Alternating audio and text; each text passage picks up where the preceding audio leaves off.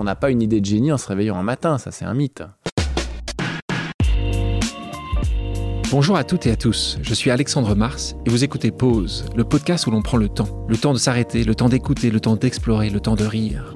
Merci de votre fidélité et d'être de plus en plus nombreux à nous rejoindre chaque semaine. Chaque épisode est l'occasion de marquer un temps d'arrêt pour aller à la rencontre de mes invités. Ces femmes et ces hommes sont des artistes, des chefs d'entreprise, des écrivains, des entrepreneurs, des sportifs ou des activistes. Ils ont accepté le temps d'une pause de nous livrer les dessous et les secrets de leur parcours. Nous allons parler de réussite et d'échec, d'engagement et de mission, d'entrepreneuriat et de défis. Un moment unique et sans concession pour vous inspirer et vous évader. Vous êtes en pause, soyez les bienvenus. L'aventure entrepreneuriale de mon invité d'aujourd'hui mêle histoire d'amour, histoire de famille et histoire d'audace. Avec sa femme, qu'il rencontre sur les bancs de l'école, il monte un projet original. Recycler les pépins de raisin utilisés pour le vin pour en faire des produits cosmétiques naturels et respectueux de l'environnement. Aujourd'hui, leur marque, Caudalie, avec 80 références, est distribuée dans 60 pays, dont 28 filiales et 50 boutiques spa, 15 000 pharmacies et 1000 Sephora. C'est la marque de beauté à la croissance la plus rapide en pharmacie en France et réalise un chiffre d'affaires annuel de 300 millions de dollars. Son cofondateur est avec nous aujourd'hui pour nous dévoiler les ingrédients de cette superbe réussite. Bonjour Bertrand Thomas. Bonjour Alexandre Mars. Caudalie, c'est un projet qui est né quand tu étais en prépa, donc avec euh, ta femme Mathilde. Pour tester l'idée à l'époque, tu es allé le présenter à tes professeurs de marketing à l'ESSEC. Alors moi, j'adore ça plusieurs choses. Un, j'aimerais que tu nous donnes la note que ces merveilleux professeurs t'avaient donnée, mais surtout, comment tu l'avais pitché? Euh, Alors, j'avais eu 6 sur 20. Ouais, alors que c'était en troisième année de l'ESSEC et la prof de marketing m'avait mais vraiment allumé quoi. Elle m'avait dit vous n'avez rien appris depuis trois ans, je me demande ce que vous avez fait, vous n'avez visiblement pas écouté du tout les cours. Où sont vos 4P Je me souviens. Elle arrêtait pas de me dire où sont vos 4P. Ah, tu te souviens des 4P toi? Non, bien sûr que non. Et, donc moi je lui avais présenté un projet où il y avait déjà le nom Caudalie, il y avait l'histoire des pépins de raisin, donc j'avais dit on va recycler des pépins de raisin, euh, ça fera des produits naturels. Donc là on est en 1994 et elle m'avait dit mais vous irez nulle part avec vos pépins de raisin et tout. C'était c'était, très négatif. Comment elle s'appelait? Ah Non, je ne donne pas Ah, tu devrais. C'était une prof de marketing, voilà. Mais il y en a des très bien. Mais juste, la question, tu l'as revue après? Tu as envoyé des produits, tu as essayé de faire quelque chose, peut-être qu'elle nous écoute aujourd'hui? Non, j'ai rien fait de tout ça parce que je suis passé à autre chose et je suis pas Mais revanchard. Tu as vécu ça comme un échec ou justement tu étais tellement jeune que tu disais mais elle a rien compris, c'est moi qui ai raison? Ça t'a fait douter? Non, non, c'était une très bonne première leçon d'entrepreneur qui est qu'il faut s'entraîner à raconter son projet et que on ne peut pas perdre au jeu de la critique. En fait, euh, si ces critiques avaient été pertinentes, elles m'auraient aidé, puis ces critiques n'étaient pas pertinentes, donc euh, j'ai quand même continué. Mais je pense qu'il faut absolument soumettre au regard des autres et à la critique son projet d'entrepreneur, c'est normal. Donc et toi aujourd'hui, je disais tout à l'heure en rigolant, les 4P, tu te souviens comme des 4P que tu as étudié Moi je crois que c'est prix, produit, promotion, placement, voilà, un truc, bah un truc anglais. Euh. Ah oui, mais donc tu ne crois pas que ça c'est utile en fait? Tous les, jeunes étudiants d'école et étudient les 4P. Hein. Non, je pense que les 4P, c'est utile si tu travailles pour un grand groupe où tu arrives et il y a déjà une structure existante et donc euh, tu rejoins l'équipe marketing, mais il y a déjà une équipe RH, juridique, informatique et tout. Bah, très bien, il faut que tu connaisses tes 4P. Quand tu montes ta boîte, mais tu n'as absolument pas besoin des 4P. Tu as besoin de, de, retrousser tes manches et de t'atteler à la tâche. quoi. Comment tu décrirais aujourd'hui Caudalie bah, C'est une boîte euh, familiale euh, et dans l'industrie de la beauté, euh, sur les 100 premières boîtes du monde, il y en a que 5 qui sont familiales, donc c'est très rare. Et donc Quand on dit familial, c'est que c'est détenu par une famille. C'est bah, ça C'est 50% ma femme Mathilde, 50% moi, donc on est tous les deux. On est très heureux de, de cette situation parce que ça nous donne une très grande liberté, une autonomie et ça nous permet d'avoir des valeurs. Et on est absolument convaincu que le jour où on sera plus indépendant financièrement, bah, on sera obligé de, faire des compromis. Mais tu n'avais pas euh, besoin de vendre 90% de Caudalie pour avoir des investisseurs. Tu aurais pu euh, avoir 20% des investisseurs ou un autre groupe euh, dans ton capital. Tu détenais la majorité. Pour toi, c'était forcément 100 ou 0. Non, mais on voit pas l'intérêt de faire rentrer quelqu'un qui va nous poser des questions. Qui...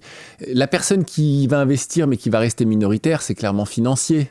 Donc, euh, ça va créer une Il cherche une sortie à bout d'un moment que tu n'as pas forcément envie de donner. C'est une contrainte supplémentaire, on a déjà assez de contraintes. Au moins, c'est très clair. Donc, euh, je pense que ça peut être une question de zéro après? Est-ce que, quel que soit le chèque Ouais, on a passé ce stade. Tu parlais des 100, ils sont très souvent venus vous voir Oui, oui, bien sûr, tout le temps, c'est leur métier et ils ont besoin de faire de la croissance et une partie de la croissance vient des acquisitions d'autres marques. Donc c'est leur métier, ils le font régulièrement, on les connaît. Euh.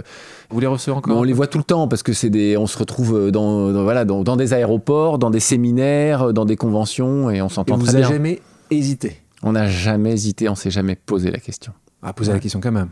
Non, parce que, euh, encore une fois, on recherche l'équilibre, euh, on veut un équilibre entre notre vie professionnelle, notre vie de couple, notre vie de famille, nos copains, et donc euh, c'est pas cette question-là de vendre sa boîte, ça nous intéresse pas. C'est pas le sujet. Revenons sur Caudalie, sur l'idée.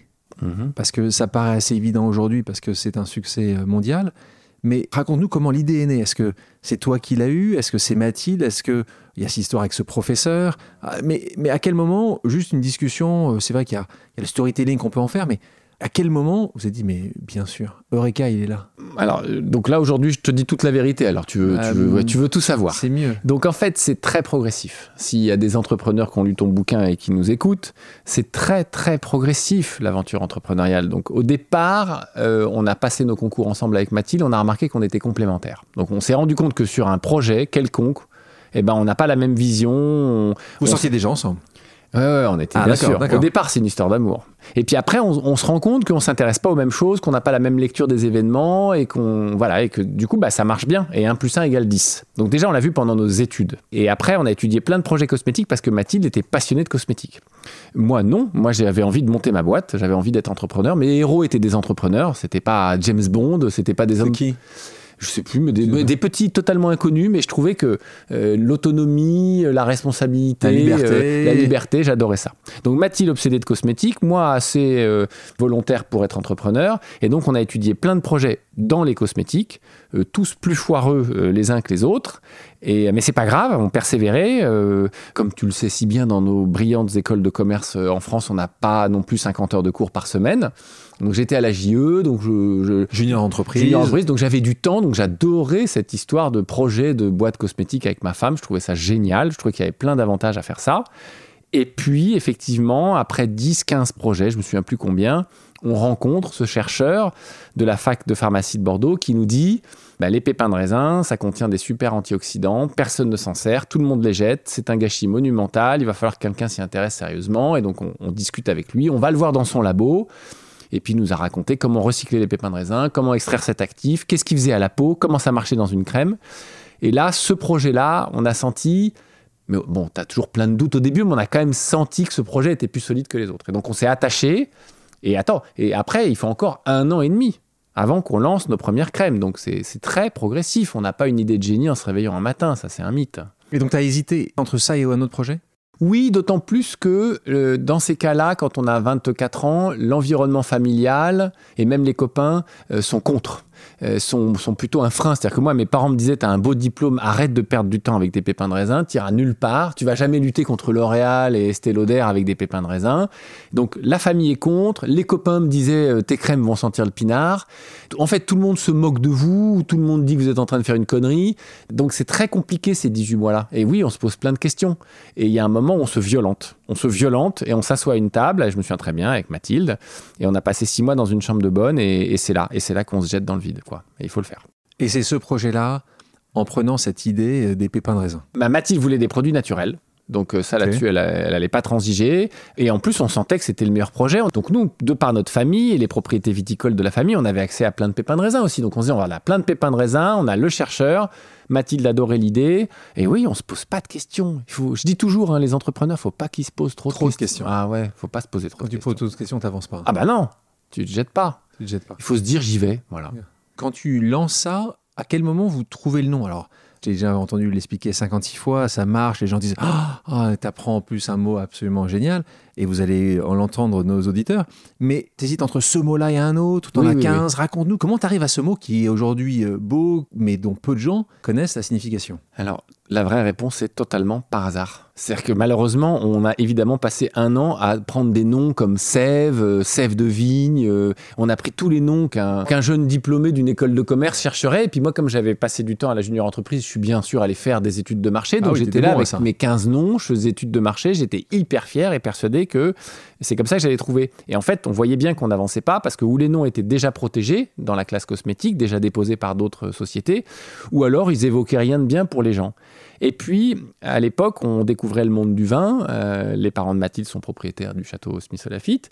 Et donc, on a entendu ce nom Caudalie dans la bouche de, mes beaux-parents euh, qui m'ont dit bah, Caudalie, c'est l'unité de mesure de la longueur en bouche d'un vin. Et c'est un terminologique utilisé par les dégustateurs professionnels. Et voilà, et on s'est dit, mais ok, il y a, y a- y a rien de logique, quoi. Mais il y a une émotion, il y a une histoire, il y a, y a Mais à quelque quel moment chose. c'est toi qui entends ce mot venant de la belle famille C'est Mathilde qui dit. À quel moment tu dis Tu vas tout de suite chercher sur .com voir si caudalie.com existe? Ouais, donc on- déjà on s'est renseigné, on a vu que personne n'avait jamais utilisé ce nom dans les cosmétiques, que c'était pas déposé. Je t'ai posé la Euh, question si en anglais ça se disait ou pas du tout. Ah, on s'est posé la question et en anglais ça se termine par lie, mensonge, Kodalai. Donc on s'est dit c'est un très mauvais nom en anglais, euh, mais c'est un nom assez romantique et poétique en français. Donc à un moment, on, Il y a là, quoi. Même chose, on est- attaques. Voilà. Et vous étiez tous les deux totalement d'accord sur ce mot?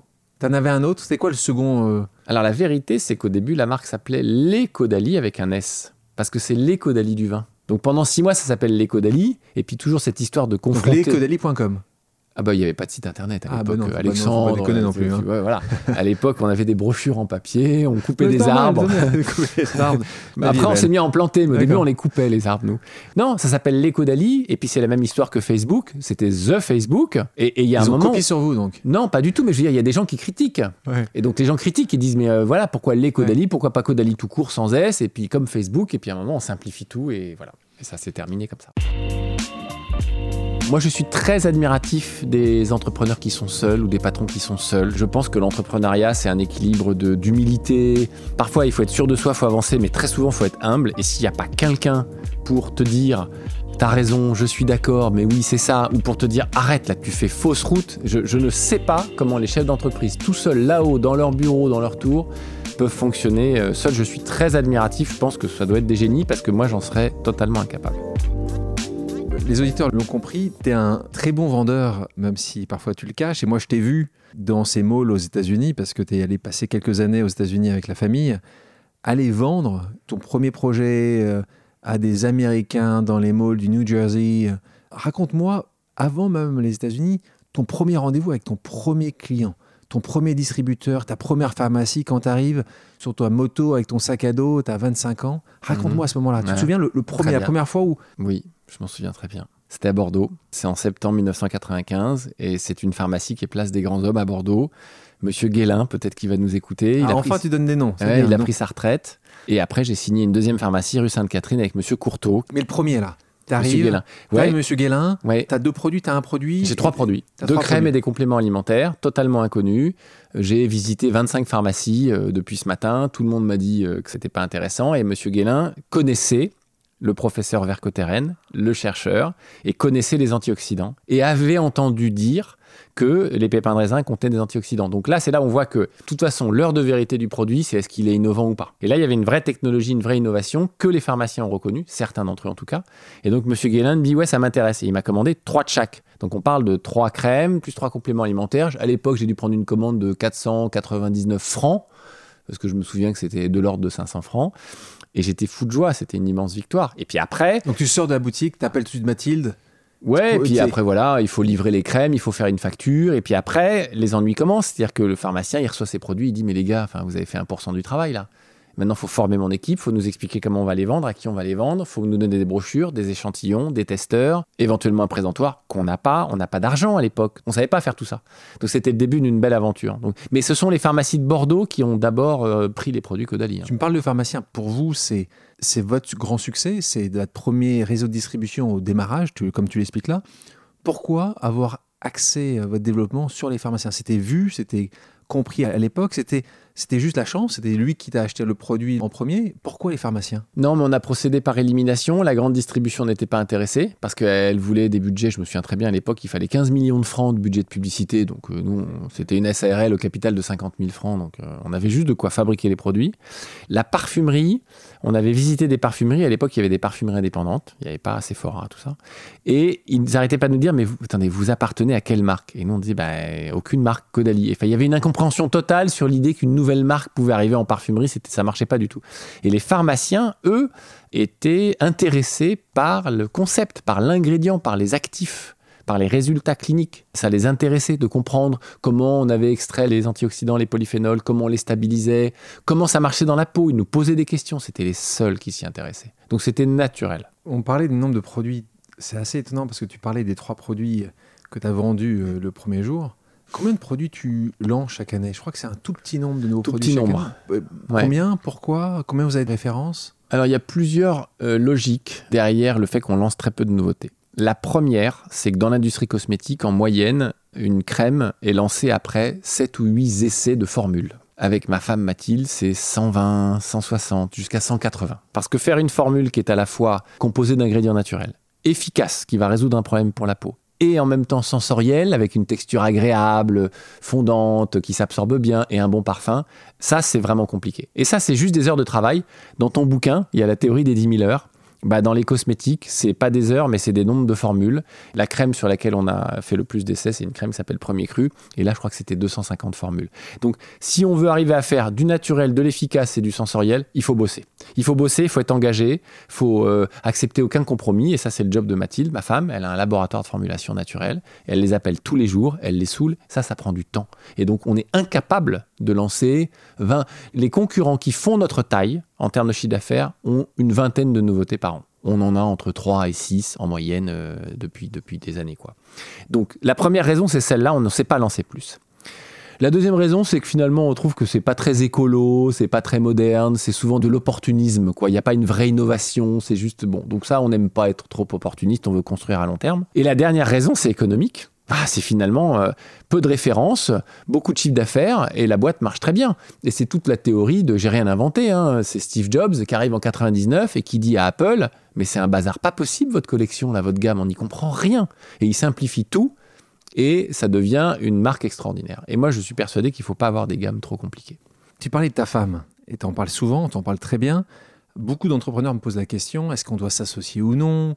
Alors à toi, c'est pas juste une association, c'est une association avec sa femme. Ce qui, en fait, et pour bien vous connaître, fait que matin, midi et soir, ça parle de Caudalie. Raconte-moi ça. Est-ce que, évidemment, vous êtes plus fort à deux, vous êtes vraiment différents, vous êtes l'un et l'autre exceptionnels, mais, mais tellement différents. Est-ce que tu penses que c'est ça qui a fait votre force, que c'est ça qui a fait que vous avez réussi aujourd'hui à, créer l'entreprise que vous avez? Raconte-moi un petit peu, cette, pas uniquement sa genèse, mais ça fait des années des années. Comment tu le perçois au quotidien et comment les équipes le perçoivent? Bon, tu as posé 10 questions là. Hein. Oui, à beaucoup trop. Cher ami. Sur la première question, moi je suis très admiratif des entrepreneurs qui sont seuls ou des patrons qui sont seuls. Je pense que l'entrepreneuriat, c'est un équilibre d'humilité. Parfois, il faut être sûr de soi, il faut avancer, mais très souvent, il faut être humble. Et s'il n'y a pas quelqu'un pour te dire T'as raison, je suis d'accord, mais oui, c'est ça. Ou pour te dire, arrête, là, tu fais fausse route. Je, je ne sais pas comment les chefs d'entreprise, tout seuls là-haut, dans leur bureau, dans leur tour, peuvent fonctionner euh, seuls. Je suis très admiratif. Je pense que ça doit être des génies parce que moi, j'en serais totalement incapable. Donc, je suis persuadé qu'il faut être plusieurs. Euh, la femme, euh, c'est pas obligatoire. Je pense qu'il faut se lancer à plusieurs parce que on a besoin de recul. On a besoin. Puis quand il y en a un qui a pas le moral, l'autre a le moral. Quand il y en a un qui arrive pas du tout à trouver une sortie, généralement l'autre a une idée créative. Donc d'être différent. Ah, il faut être différent. Ah bah oui, il faut être différent. C'est-à-dire que si tu prends deux commerciaux bah, leur projet, il va manquer de consistance, il va manquer de continuité, de régularité. Si tu prends deux ingénieurs, il y a un moment, ils vont avoir du mal à vendre, à communiquer, à marketer, etc. Et donc, euh, oui, je pense qu'il faut des gens très complémentaires, très différents, qui s'associent, et l'union fait la force, et 1 plus 1 égale 10. Après, sur l'histoire de la femme, bah, ça rend les choses plus compliquées en fait pour tout le monde sauf pour nous. Les collaborateurs savent pas trop euh, comment on bosse avec un couple. Ils savent pas euh, où se positionner entre le mari et la femme. Ça fait un peu papa-maman parfois dans certaines réunions, dans certaines circonstances. Mais nous, on aime bien ça. L'écueil évident, tu l'as raconté, c'est que euh, on a du mal à prendre du recul.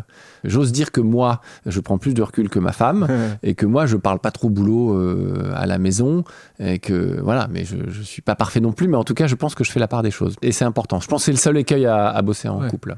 Vous parlez d'ailleurs de famille et, ça a été un projet de famille quand vous partez aux États-Unis parce que là, vous dites la marque Caudalie n'est pas qu'une marque française en pharmacie, ça doit être une marque internationale c'est en 2010 mmh. que vous partez euh, aux États-Unis.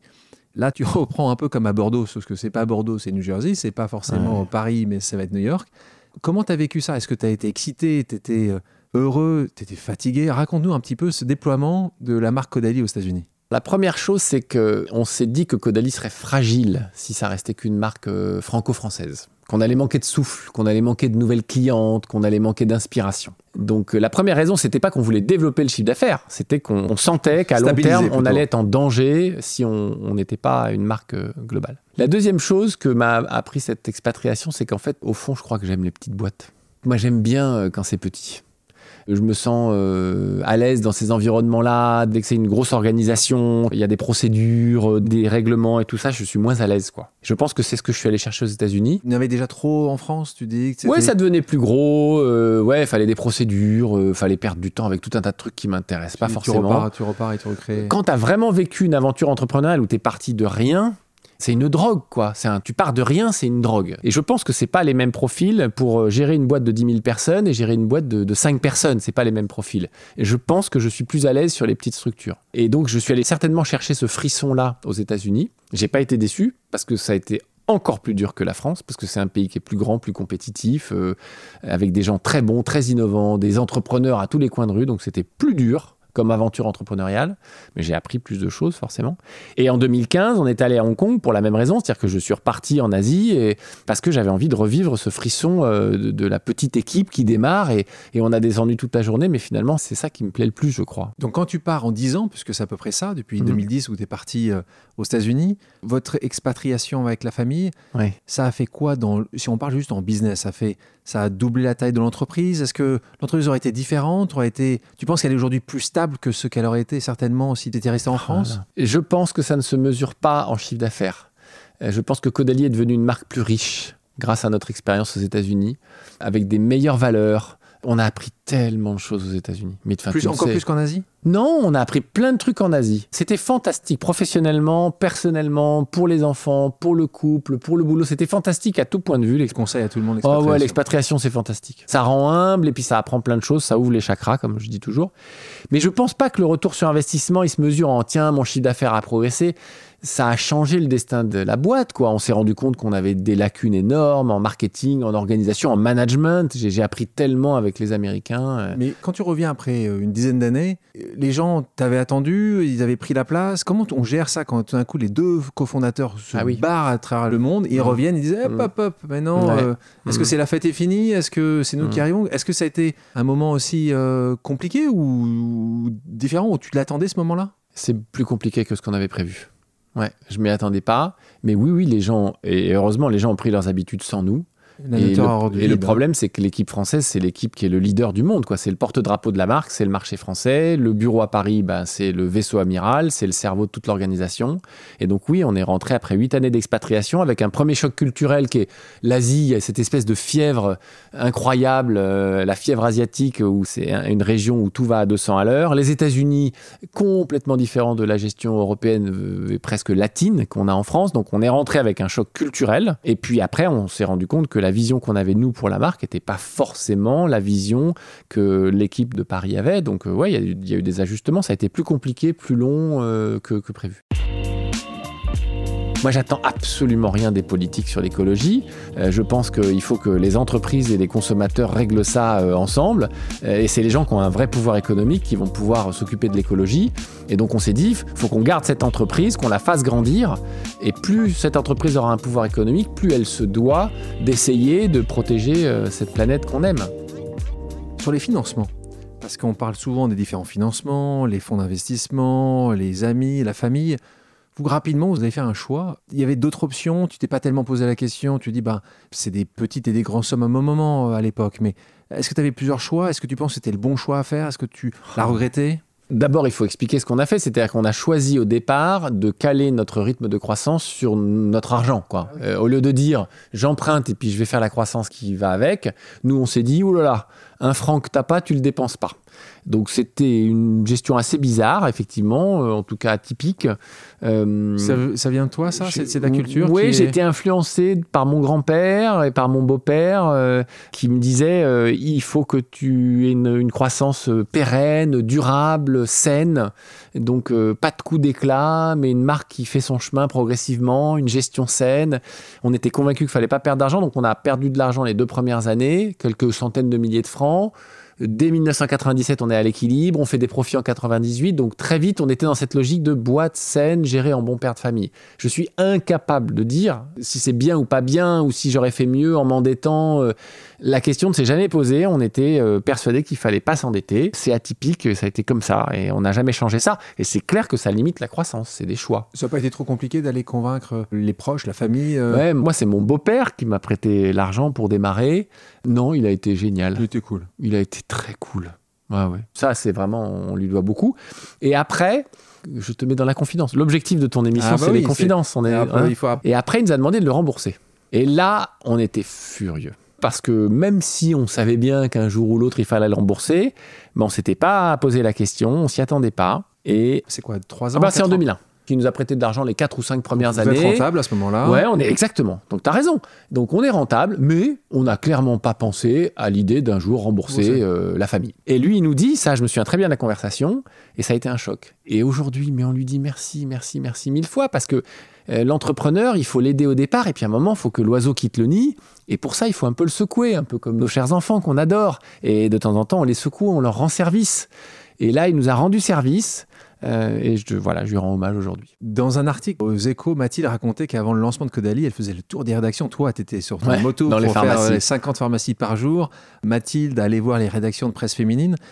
Euh, La communication est un outil assez essentiel dans, dans la communication aujourd'hui de tout un tas de produits. C'est le cas chez vous. Pourquoi c'est pas toi qui euh, en fais la communication? Alors, on a réglé cette question euh, il y a 20 ans. Moi, j'ai pas de problème d'ego. Et on s'est rendu compte que pour euh, la cliente, deux personnes qui ont monté une marque de cosmétiques, ça faisait déjà des questions. Ils sont, est-ce qu'ils sont frères et sœurs? Est-ce qu'ils sont mariés? Mais comment ils bossent ensemble? Mais qui c'est qui fait les crèmes? Donc on perdait du temps avec ces sujets-là qui n'étaient pas des sujets euh, importants. Le vrai sujet, c'était quelles étaient les valeurs de la marque et qu'est-ce que Mathilde voulait faire euh, de ces crèmes? Et la réponse était, elle voulait faire des crèmes naturelles, efficaces, sensorielles, etc. Donc on s'est concentré sur le message. On a dit que Mathilde représentait la marque. On a réglé cette question.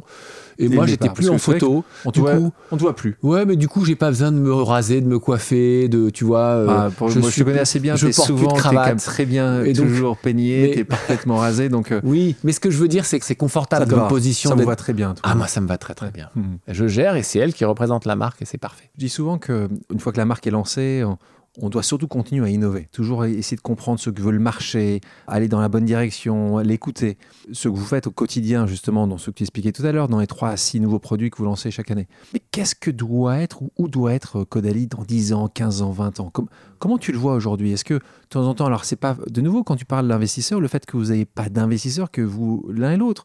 Parfois, vous êtes peut-être moins challengé. Ah bah oui. parfois, qu'il n'y a pas quelqu'un qui vous dit bah, vous êtes dans 5 ans. Est-ce que vous avez ce plan à 5 ans, 10 ans? C'est quoi Caudalie dans 20 ans Hmm. Donc le chercheur avec lequel on a lancé Caudalie, hein, qui était à la faculté de pharmacie de Bordeaux, il prend sa retraite. Et donc on a démarré un partenariat avec la hum, Harvard Medical School, donc euh, l'école de médecine de Harvard à Boston aux États-Unis, que tu connais. Et on a démarré il y a 8 ans, en 2012. Donc ça se passe très très bien. Et donc l'avenir euh, des cosmétiques, c'est d'inverser des phénomènes génétiques qui font que ta peau se défend moins bien. Et donc c'est le cœur de notre programme de recherche avec Harvard. Donc on travaille avec eux là-dessus. On a déjà déposé deux brevets. On va en déposer un troisième là dans les mois qui viennent. C'est David donc, Sinclair, David ça Sinclair, absolument, qui est un, un héros, une star, un gourou, qui euh, fait que des remarques un peu provocantes du style euh, euh, le premier humain qui va vivre 150 ans est déjà né. Et voilà, et il pense que la, la vieillesse est une maladie et qu'il faut qu'on trouve la solution pour régler cette maladie. Et notamment dans la peau, il a démontré scientifiquement qu'il y a des mécanismes de défense naturelle de la peau qui sont désactivés parce que des gènes sont désactivés quand on vieillit.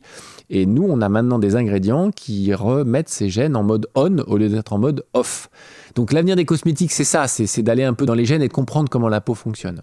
Et tout en étant naturel, bien sûr. Donc là, tu me parles de produits, tu me parles d'offres. Moi, j'ai envie de te parler aussi de la marque en tant que telle, de, Hmm. de toi et de Mathilde, dans ce que vous avez créé aujourd'hui, et dans cette indépendance. Comment tu le vois dans les 10 et 20 prochaines Mm. années? Comment tu le vois par rapport à Paul, à, à Louise, à Marion, donc tes trois enfants. Est-ce que cette volonté, elle est encore là de dire bah, c'est peut-être une saga familiale que vous avez créée Vous êtes la première génération, la deuxième génération est là? Est-ce qu'ils ont envie, tes enfants? Est-ce que tu le vois commencer à dire Hé papa, euh, est-ce que je peux faire un stage? Est-ce que je peux passer un peu de temps? Est-ce que tu as envie de ça? Alors mes enfants, ils travailleront pas avec nous si la marque est pas une belle marque. Et pour cette génération... Belle, qu'est-ce que tu appelles belle? Voilà. Et Ouais. pour cette génération, une belle marque, c'est une marque euh, euh, responsable socialement, responsable écologiquement, euh, durable, pérenne. donc eux, Et les trois enfants sont pareils? Ils ont la même vision? Bah, c'est- générationnel, si Ouais. tu veux. Ils voient que la planète se dégrade. Bon, nous, nous, ils sont sensibilisés à ça parce qu'on les a emmenés dans nos plantations d'arbres. Donc, nous, on plante beaucoup d'arbres depuis 2012, des millions d'arbres. Et ils sont venus avec nous en Thaïlande, ramasser des graines dans les forêts, planter les graines, aller dans des chez des pépiniéristes pour faire monter euh, ces arbres et après les planter en terre. Donc ils ont vécu tout ça. Mon fils est allé aussi au Pérou. On a planté 2 millions d'arbres depuis quelques années. Il a fait des films, il a rencontré les agriculteurs. Donc ils sont très sensibles à ça, à mon avis, parce que leur génération est sensible à ça et ensuite parce que Caudalie plante beaucoup, beaucoup d'arbres.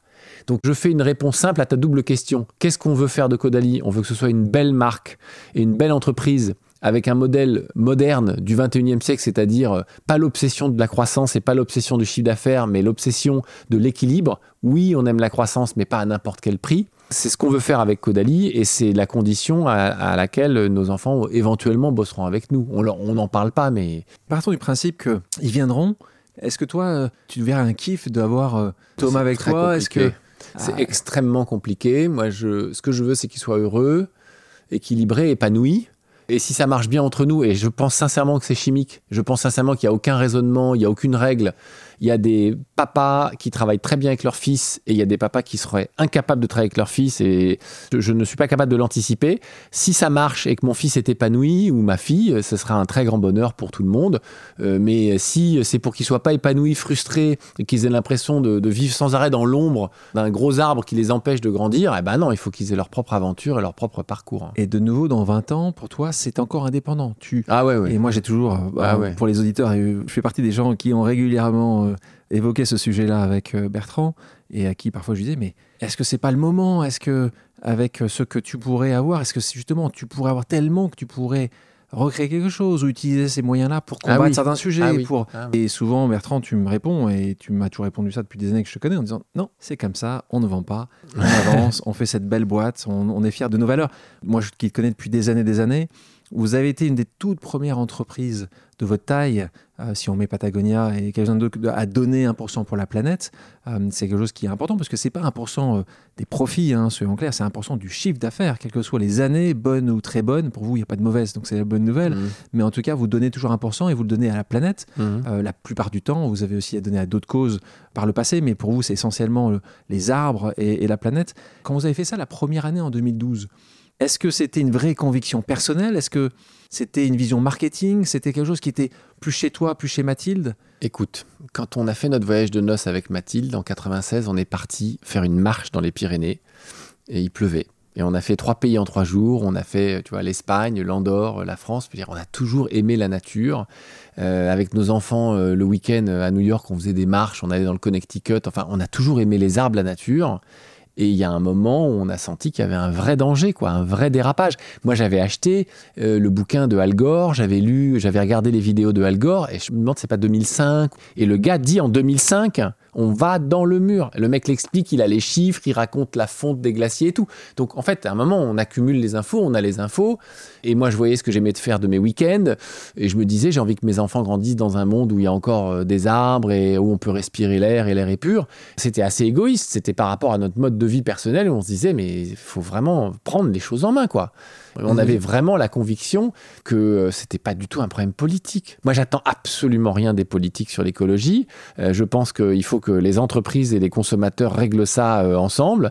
et c'est les gens qui ont un vrai pouvoir économique qui vont pouvoir s'occuper de l'écologie. Et donc, on s'est dit, il faut qu'on garde cette entreprise, qu'on la fasse grandir. Et plus cette entreprise aura un pouvoir économique, plus elle se doit d'essayer de protéger cette planète qu'on aime. Est-ce que tu penses qu'aujourd'hui, une marque qui ne se préoccupe pas justement de cette empreinte sociale ou environnementale puisse être pérenne sur le long terme alors, cher Alexandre, malheureusement, oui. Encore aujourd'hui? Mais oui, mais parce que habites, on habite dans des pays où ça y est, les gens sont conscients de ça. Prenons les États-Unis entre la côte ouest et la côte est, il y a un monde en termes de, conscience éco-responsable. Et entre l'Europe et l'Asie, je te fais pas un dessin, il y a vraiment un monde. Donc il y a plein de pays qui n'ont pas les moyens de s'intéresser à l'écologie. Il y a des pays qui auraient les moyens de s'intéresser à l'écologie, mais qui culturellement ne s'y intéressent pas. Non, le combat est pas gagné du tout, loin de là. Et c'est très important que des marques montrent l'exemple. Et moi, quand les gens qui sont dans les associations qui plantent les arbres me parlent, ils me disent pas que c'est mon argent qui est important, ils me disent que c'est l'exemple qui est important. Ce qui les intéresse, c'est qu'il n'y ait pas une boîte dans les cosmétiques qui le fasse, mais 100 ou 1000. Et donc ça, c'est pas une question d'argent, c'est une question de montrer la voie et de dire ouais, c'est possible, on y arrive. Tu sembles avoir la boîte assez parfaite. Tu vends de bons produits, respectueux de l'environnement, Caudalie rayonne à l'international. Combien de CV tu reçois par jour? Est-ce que c'est facile aujourd'hui? Est-ce que c'est de plus en plus dur? Est-ce que vous faites partie de ces entreprises où, qui reçoivent souvent des, des gens veulent travailler pour vous? Comment ça se passe aujourd'hui? Est-ce que tu as vu une évolution ces dernières années? Oui, C'est vrai qu'en France, euh, depuis 2-3 ans, on reçoit vraiment beaucoup, beaucoup, beaucoup de CV et c'est lié clairement à notre engagement pour la nature, les, les formules naturelles, les formules clean et euh, l'engagement pour la nature et, et planter des arbres dans le monde. Donc ça, on l'a senti en France. Pour être honnête avec toi, il n'y a pas vraiment d'autres pays où, euh, où, ça, où ça a porté ses fruits comme ça. Et malheureusement en Asie, mais ça, c'est pas un sujet qui, euh, qui marque les esprits aujourd'hui. Quel conseil tu donnerais à quelqu'un qui voudrait se lancer? Bah, qu'il faut persévérer, euh, que de toute façon ça va être dur, il faut pas trop euh, se poser de questions, et que c'est une histoire de, finalement d'acharnement euh, et de juste équilibre entre l'hésitation et foncer tête baissée. Quoi. Il y a des moments où il faut foncer tête baissée parce que bah, en fait on a la bonne solution, il y a des moments où il faut hésiter parce que peut-être qu'on a un vrai problème de fond qu'il faut résoudre. Donc voilà, c'est un, équilibre entre l'accélération et la temporisation. Cet épisode le prouve, tu as bel et bien osé professionnellement. Pour terminer, j'ai quelques questions pour savoir si tu oses ou as osé tout autant sur le plan personnel. Est-ce que tu es prêt? Oui. Qui est la personne qui t'a donné envie d'oser? Oh, mon beau-père. Quelle chose tu n'oserais jamais faire pour réussir?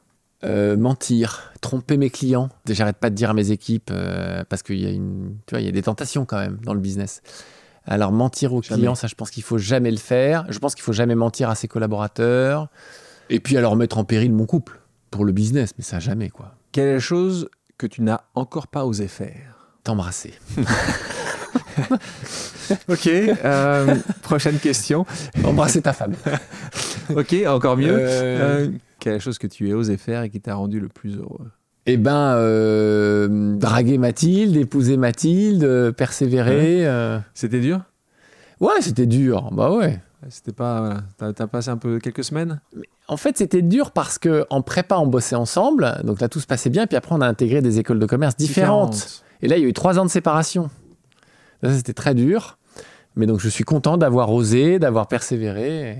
Quelle est la bêtise d'enfance que tu n'as jamais osé avouer à tes parents? Ah, génial. Alors, plein, euh, plein de bêtises. Bah, j'ai volé des gâteaux dans la cuisine. J'ai dû voler un peu d'argent dans le porte-monnaie de mon père, je pense. quand même. Et je pense qu'avec mon frère, on est allé voler un Playboy ou un New Look dans une librairie et on l'a jamais dit à personne. tu voulais pas que je dise ça c'est très bon. Euh, qui est la personne à qui tu n'as jamais osé dire je t'aime Mon grand frère, je crois. Quel est le job que tu n'as jamais osé essayer Acteur de film porno. Ah, donc Marc Dorcel, c'est qu'on les connaît. Hein, il, il pourra te faire tourner. Euh, euh, Mais justement, je, ne me sens pas du tout prêt. Quelle est la chose la plus folle que tu osé faire? Moi, je pense Monteco Dali. Avec du recul. Ouais. Quelle est la nourriture la plus étrange à laquelle tu as osé goûter? Alors, c'est très clair. Quand nous sommes allés planter des arbres en Thaïlande avec toute la famille, on s'est retrouvé chez un agriculteur qui n'avait pas beaucoup d'argent et qui était tellement honoré par notre présence qu'il a récupéré les sauterelles, qui les a fait frire et qui nous a fait manger des sauterelles. Et moi, j'en ai mangé, mon fils Paul aussi, et ma femme et mes deux filles euh, Un peu elles ont fait un peu semblant. Qu'as-tu envie d'oser cette année? Ah, Qu'est-ce que j'ai envie d'oser cette année? Un quatrième enfant? Non, j'aimerais bien, mais là, faut être deux. c'est un peu plus facile pour les hommes que Ouais. pour les femmes, le quatrième enfant. Alors, Euh, moi, j'ai envie d'oser pas de compromis sur euh, la qualité de, de nos produits et donc forcément un peu de sacrifice en chiffre d'affaires. toi, tu serais prêt à dire je pourrais impacter mes marges pour euh, avoir un plus grand impact positif sur, euh, sur la société? Est-ce que tu pourrais Non, je, je pense, accepter ce type de choses je pense que je me suis mal exprimé. Je sens chez tous mes collaborateurs une ambition énorme en termes de croissance de chiffre d'affaires. Je le sens. Et on a des débats là-dessus. Et tu vois, par exemple, Patagonia, ils font un milliard de chiffre d'affaires, ils ont décidé qu'ils feraient plus de croissance. C'est-à-dire qu'ils disent, on va faire des produits de bonne qualité, et notre obsession, c'est plus la croissance du chiffre d'affaires. J'en suis pas là, mais je fais un cheminement dans ma tête où je trouve que ça devrait pas être notre guide.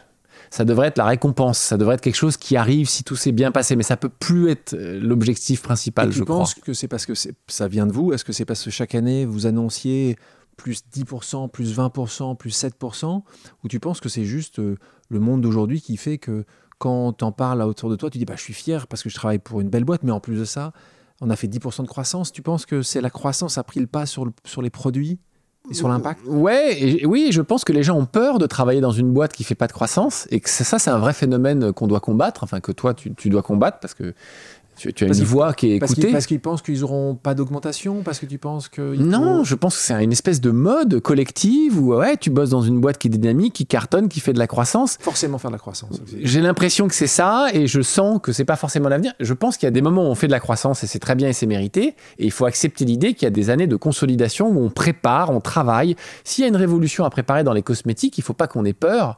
Euh, si on dit que maintenant les crèmes doivent être clean, elles doivent être naturelles et qu'elles doivent pas avoir des perturbateurs endocriniens, on devrait dire bah ok pendant trois ans on revoit, on prépare tout ça parce que c'est ce que les gens attendent et on, accepte de sacrifier le chiffre d'affaires. Je trouve qu'il y a trop cette obsession de euh, euh, bah tiens on fait de la croissance donc on est bon. Non pas forcément. On peut être très bon pendant deux trois ans et puis pas faire de la croissance. Je sens que euh, dans les collaborateurs c'est un vrai stress. J'espère qu'on arrivera à faire évoluer les mentalités. Bertrand, merci d'avoir accepté mon invitation. Merci Alexandre.